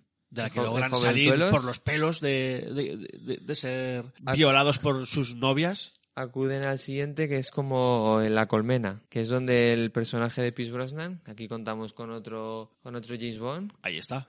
eh, les muestra pues eh, la manera de actuar y que actúan como una colmena y explican eso que en la noche en la que intentaron hacer la, La milla. la milla eh, cayó una estrella fugaz como una como una nave en el en el pueblo y es cuando comenzó cuando comenzaron poco a poco a suplantar a todos ya eh, se empieza todo a, a mover un poco más algo más de acción y ya intentan escapar Sí, de hecho aquí es no la pelea más grande que hay casi en toda la peli, yo creo que es durante en este bar que se Sí. enfrentan se enfrentan a todo el bar porque lo, lo que hace es eh, directamente el personaje de de Nick Frost es es pegarle un ostión al personaje de Martin Freeman, ¿no? Yo creo que es aquí. Y ya entonces se, se desata la locura en, en que todos los blanks estos, eh, los, ro- los robotos van a, van a por ellos. Se les empiezan a iluminar las bocas y, la, y los ojos de, de azul, por supuesto, como ha dicho, como ha dicho Isabel, y van a por, a por nuestros personajes. Lo que da lugar eso a una pelea de la hostia, en la que ya creo que también se separan, ¿no? Más o menos uno por, alguno por otro lado. Eh, se separan un poco, pero dicen que se reúnen en el, en el Bubu, que creo que es donde, Donde es donde fumaban van a los, fumar. lo- los petis, es verdad.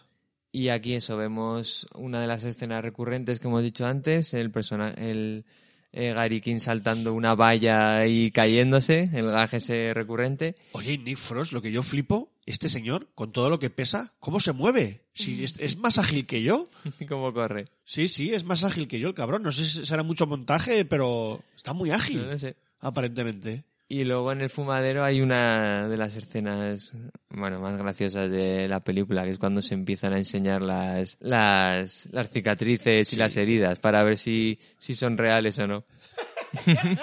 Porque hay uno, ¿no? Que dice, aquí tengo en, esta pierna, y dice, ¡ah! No, ay, no, que es en la otra pierna. sí, sí. De hecho, Larry, o sea, el personaje de Larry King no llega a enseñar nada y dice, me niego. Y dice, pero mira lo que hago. Y se da de hostias contra, cabezazos contra una, una viga, es como sí, es, eres tú. Eres humano, eres tonto, humano, eres tonto. Y bueno, de aquí, y ellos, más o menos un poco a, a regañadientes, Larry King sí que quiere seguir para completar su, su milla dorada, que a mí esto me encanta porque es como, mira, igual estamos rodeados de robots o se puede acabar el mundo o nos pueden matar, pero yo por mis santos cojones quiero terminar la, la milla dorada y, y Nick Frost le, le va persiguiendo para que no lo haga. Llegan a llegan al siguiente pub que se llama The King's Head y aquí es cuando eh, Gary King pues ve Eso, Gary, que yo llevo diciendo una hora a Larry, Larry o Gary o Funky o primo.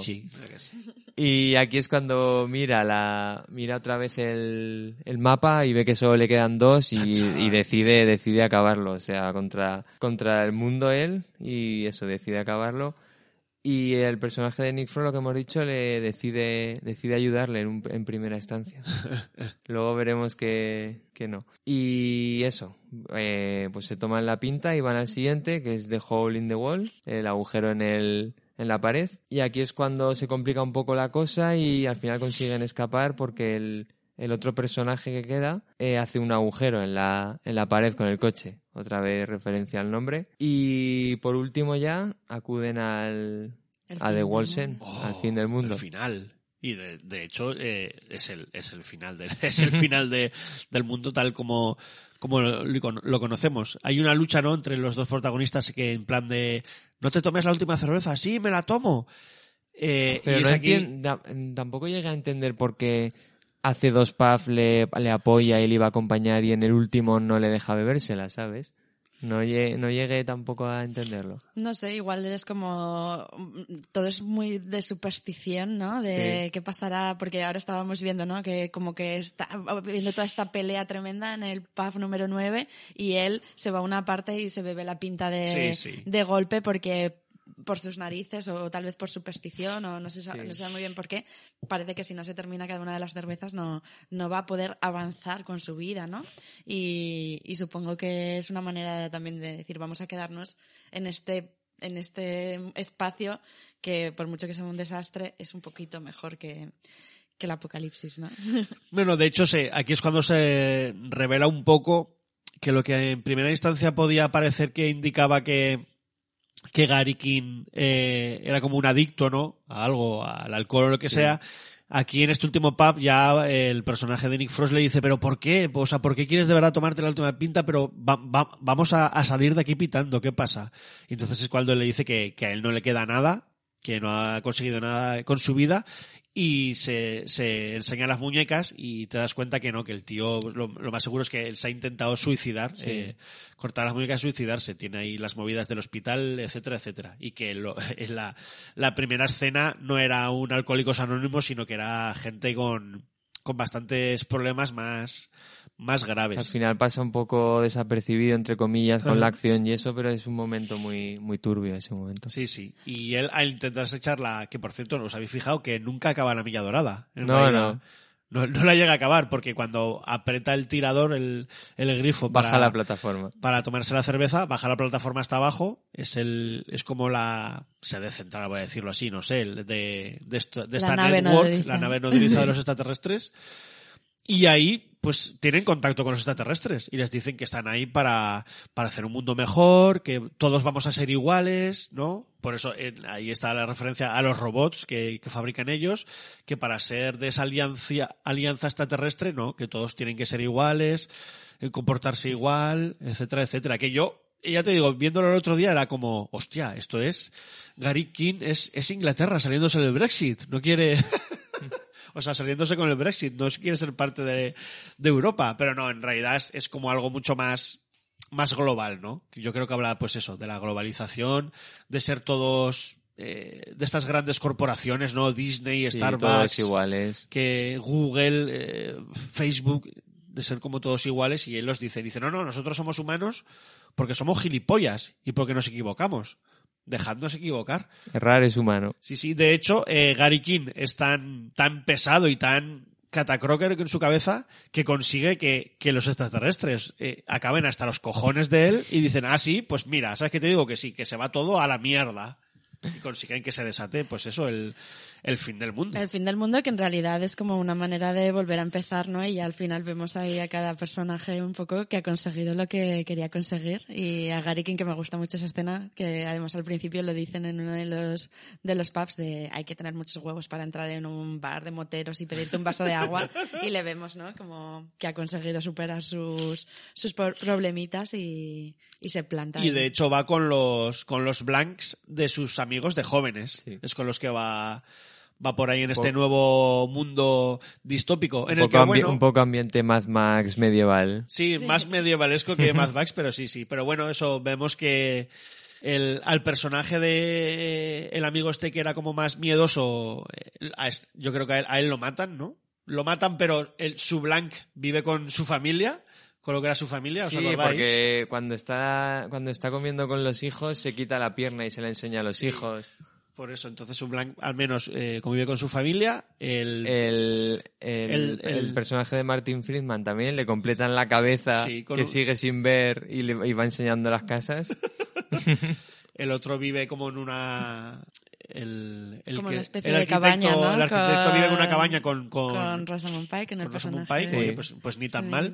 femenina. Ujú. Y el personaje de Nick Frost pues está en una hoguera, ¿no? Como contando contándote cómo ha acabado el mundo y... Y vi- Echando de menos el corneto. Sí, echando menos, y echando Vi- menos vive, el, el vive, corneto. vive de comida ecológica y eso y Comida dice, sana. y dice no, sé- dice no sé qué, qué producto eh, prefa- prefabricado o no sé cómo lo dice ultraprocesado. ultraprocesado echaba de menos y de repente aparece el, el papel de, del corneto de menta Aparece el corneto y oye, vamos a dejaros ahora con la una de las últimas canciones que os, que os vamos a poner y mejor que nada mejor que poner este So Young de Suede o Sued y volvemos en, en nada, unos, unos minuticos y vamos a ir abriendo unas pintas para despedir el programa.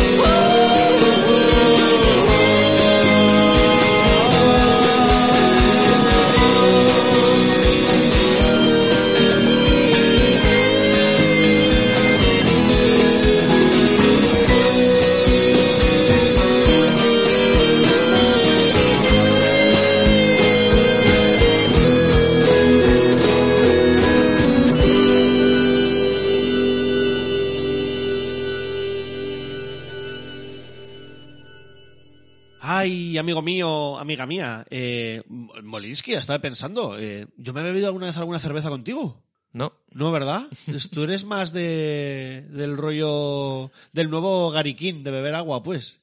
Claro, es que no, no había quedado bien eso. Y, eh, oye, ¿con qué película nos quedamos? ¿Cuál es vuestra peli preferida de esta trilogía, eh, Molinsky? Pues yo ya te lo he dicho. Eh, al principio era Sound of the Dead, tema zombie y todas las referencias y eso. Y, pero vamos, cuando vi este mes eh, Hot Fuzz, como he dicho, aunque no soy fan, fan de, de todo el género de body Acción, movies, o sea, acción, body movies y demás, es la que me ha, me ha flipado. Tanto tema guion, por lo que hemos dicho, de chistes, bueno, aunque sean las tres, pero en esa es mucho más chistes que se vuelven a repetir, que detalles que al final en el clímax eh, los enlaza muy bien y demás y eso, y aunque es la película, creo que es la más larga suya, la de Hot Fuzz, con casi dos horas, Sí. es que se, se pasa volando, vamos. Yo, por ejemplo, pude ver, la única que he visto en el cine es esta última, The End of the Wall, y la pude ver en Sitges. Entonces fue, fue un pase bastante divertido, con todo el mundo a tope, a tope, es- y fue muy guay, pero sí que yo me sigo quedando también con la, con la segunda. También porque como hay tantos paralelismos al final entre las tres pelis de la trilogía, tanto en, eh, en ga- gags visuales que se repiten, eh, en la forma de hacer esos gags visuales, como, consigue hacer eh, humor con, con el montaje e incluso cómo son los personajes, pues eso, ya la vi que estaba estirando un poquito demasiado el, el chicle, quizá aquí Edgar Wright, pero bueno, me parece una película maravillosa también esta tercera, eh, que, que de hecho es la, la preferida de Isabel. Sí, no sé por qué. Yo creo que, bueno, me gusta el tema, ¿no? Esta idea de la nostalgia de la juventud y, y volver a repetir y tal. Me... Ay, estamos nostálgicas. No sé, me parece muy, me parece muy guay, pero es cierto que ahora, o sea, hablando de las tres y me gustaría volver a verlas y cuando has dicho que, que has podido ver alguna en pantalla grande, la verdad es que, por ejemplo, mm, Sound of the Dead me gustaría volver a, volver a verla y si fuera en pantalla grande mejor. Además me estaba acordando, no sé si es algo... que Igual es la más televisiva también, Que ¿eh? habéis oído que es que, es que no, tendría que buscar la referencia, pero es posible que en algún teatro eh, pongan esta película y la hagan un poco teatralizada como, como pasa pues con Como Rocky Horror. y tal. Eh, no sé. Eh, me suena haberlo leído buscando documentación para esto y si no lo hace nadie, pues igual podría, podría ser una idea divertida. Ah, nos ¿no? lo estás tirando, ¿no? Para sí, Retro sí, sí. Zaragoza o Cine Otra Pero Vez. ¿qué- Claro. ¿qué quieres? ¿Tirar discos a la pantalla? Pues o- por ejemplo, no lo sé, o no sé, no sé, comer cornetos. Y bien, tampoco sabemos ya más de qué hablar. Confiamos también en que al tener a Ignacio aquí que no ha podido venir nos, nos echará un capote y hablara, porque ya sabéis que Ignacio es una enciclopedia andante y le gustan muchísimo esta trilogía también, así como Space, de la que nos ha hablado antes. Y bueno, poco más que decir, que, que lo que siempre digo, que soy muy pesado en este sentido, que creo que la comedia es el estilo cinematográfico en el que más se tiende a tomar en serio lo que se hace. Cuando en realidad la, la comedia, aunque parezca gracioso lo que voy a decir, la comedia es algo muy serio. es muy difícil hacerla, hacerla bien. Eh, hacer los guiones que hace Edgar Wright que estén, que sean tan eh, impresionantemente, no sé cómo decirlo, Compactos, compactos y bien, que esté tan cohesionado todo. eh, y luego, además de eso, que tengas esa capacidad para plantear chistes y formas narrativas visuales tan, tan brillantes, me parece uno de los grandes eh, autores del, del siglo XXI, lo digo así. Y que esperemos que nos da, porque como hemos visto antes, yo no me acordaba, me la recordó Molinsky, este año está en la película, Edgar Wright, justo este 2020, este, ¿cómo era? Night in the Last Soho. Nights in the, in the Soho, Last Night in the Soho, Que eh, creo que tema, toca el tema del terror. que encima parece que, como dice Molinsky, que va a tocar algo de terror, o sea que ya, ya veremos qué nos depara y no sé qué, qué queréis decir vosotros, pues eso, yo es que soy muy, soy muy fanboy de Edgar Wright y me da pena que no haya hecho tantas, tantas películas como a mí me, me hubiera gustado. Bueno, tienes eso, mm, las, las que has nombrado ya, ¿no? Baby Driver y, y Scott Pilgrim, que, que la verdad es que sí que dan, dan de sí para hablar un poco porque, eh, bueno, un poco la, la pata americana, ¿no? De, del director. Sí, en la que un día, ya te digo, podemos hablar de estas pelis con Scott Pilgrim fue bastante fail, porque creo que se gastaron 60 millones en Scott Pilgrim y no en todo el mundo no ha recuperado ni la, no recuperó ni la mitad de su presupuesto, lo que es eh, bastante fail, pero con Baby Driver le ha ido muy bien.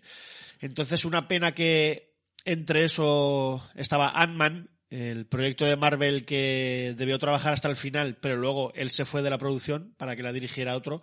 Pero también hay muchos puntos en, en Ant-Man que es, mira, qué mal, ¿eh? Es, creo que es la, la película que peor puedo decir. Ant-Man. Ant-Man. Con esta nariz. creo que hay muchos puntos en la peli que siguen siguen siendo de Edgar Wright. O sea, tú ves Ant-Man y ves que hay dos o tres escenas que las ha escrito él. O sea, es, es claramente. Pero bueno, una, peni- una penica también que se tuviera que ir del proyecto. Pero por otro lado, creo que es un tío con, con principios. Y sí, sí. Y sabía que no iba a querer hacerla como, como él quería y se piró de la, de la producción, lo que me parece, mira, me quito el sombrero. Edgar Wright, aquí, para ti, eres, eres un tío cojonudo. Y no sé, Molisky, ¿qué nos tienes que decir? No, pues más o menos lo que hemos ido comentando, que es un que es un director que eso, tiene pocas películas, pero todas las que tiene son buenas, por lo menos creo que por mi parte, que están hechas con Sí, sí. mucho cariño eh, a todos los géneros.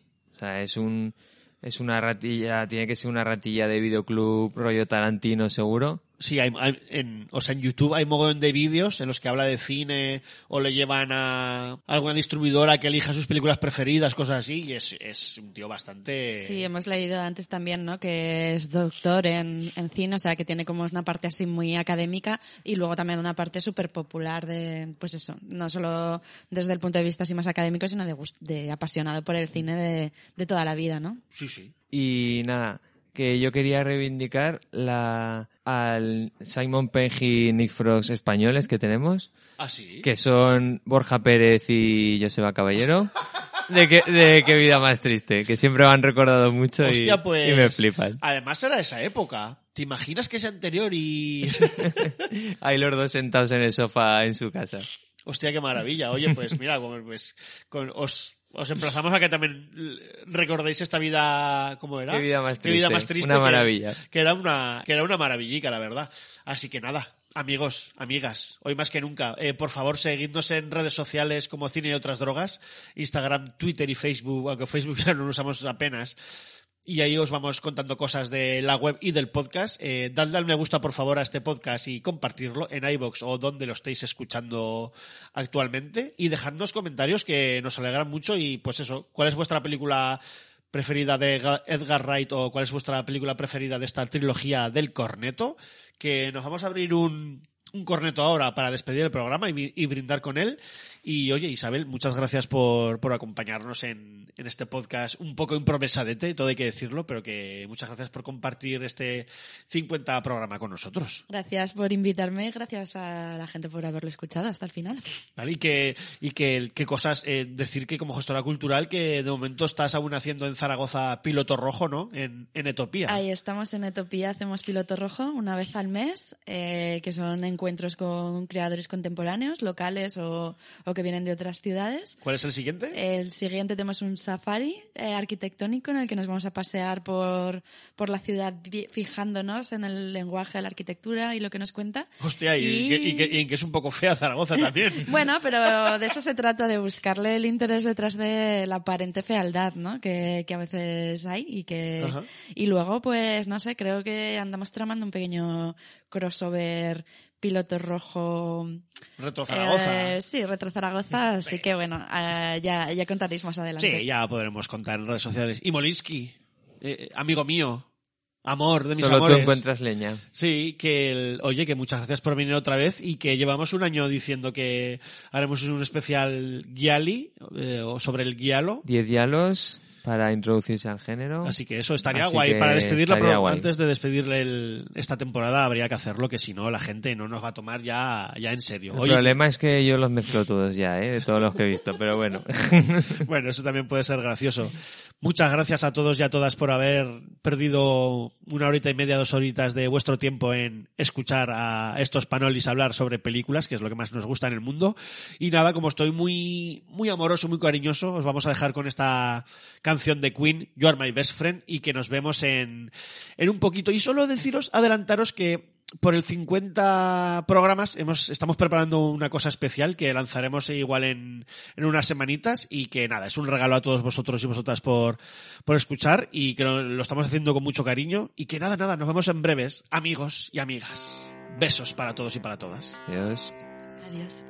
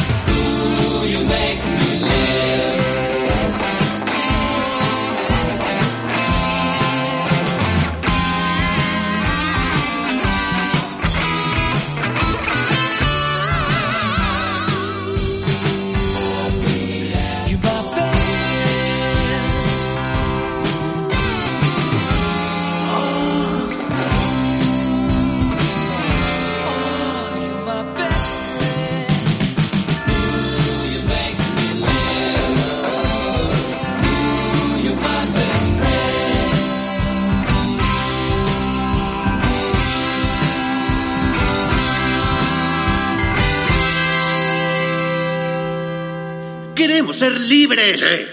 Queremos ser libres de hacer lo que queramos. Sí. Y queremos colocarnos. Sí. Y queremos pasarlo bien. Y eso es lo que vamos a hacer. Es inútil discutir con vosotros. Dejaremos que os las apañéis solos. ¿En serio? Sí. A tomar por culo.